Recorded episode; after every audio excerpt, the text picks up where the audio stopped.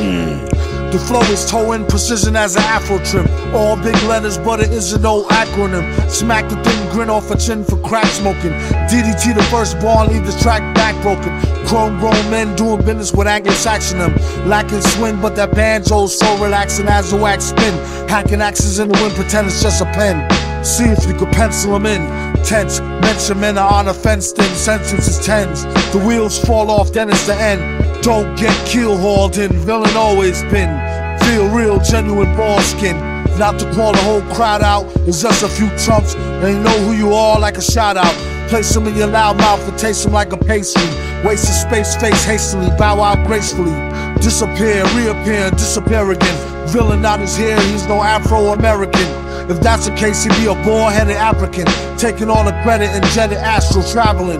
Turn a man into a mannequin for Afflacking and being tough acting, to acting bluff jacket. He wears a mask so when he dons his face, each and every race could absorb the base in the place to be.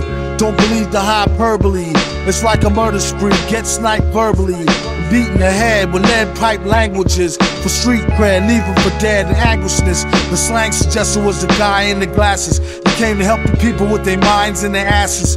They said trip and get a grip like Spalding. These walls is thin, feel genuine ball skin.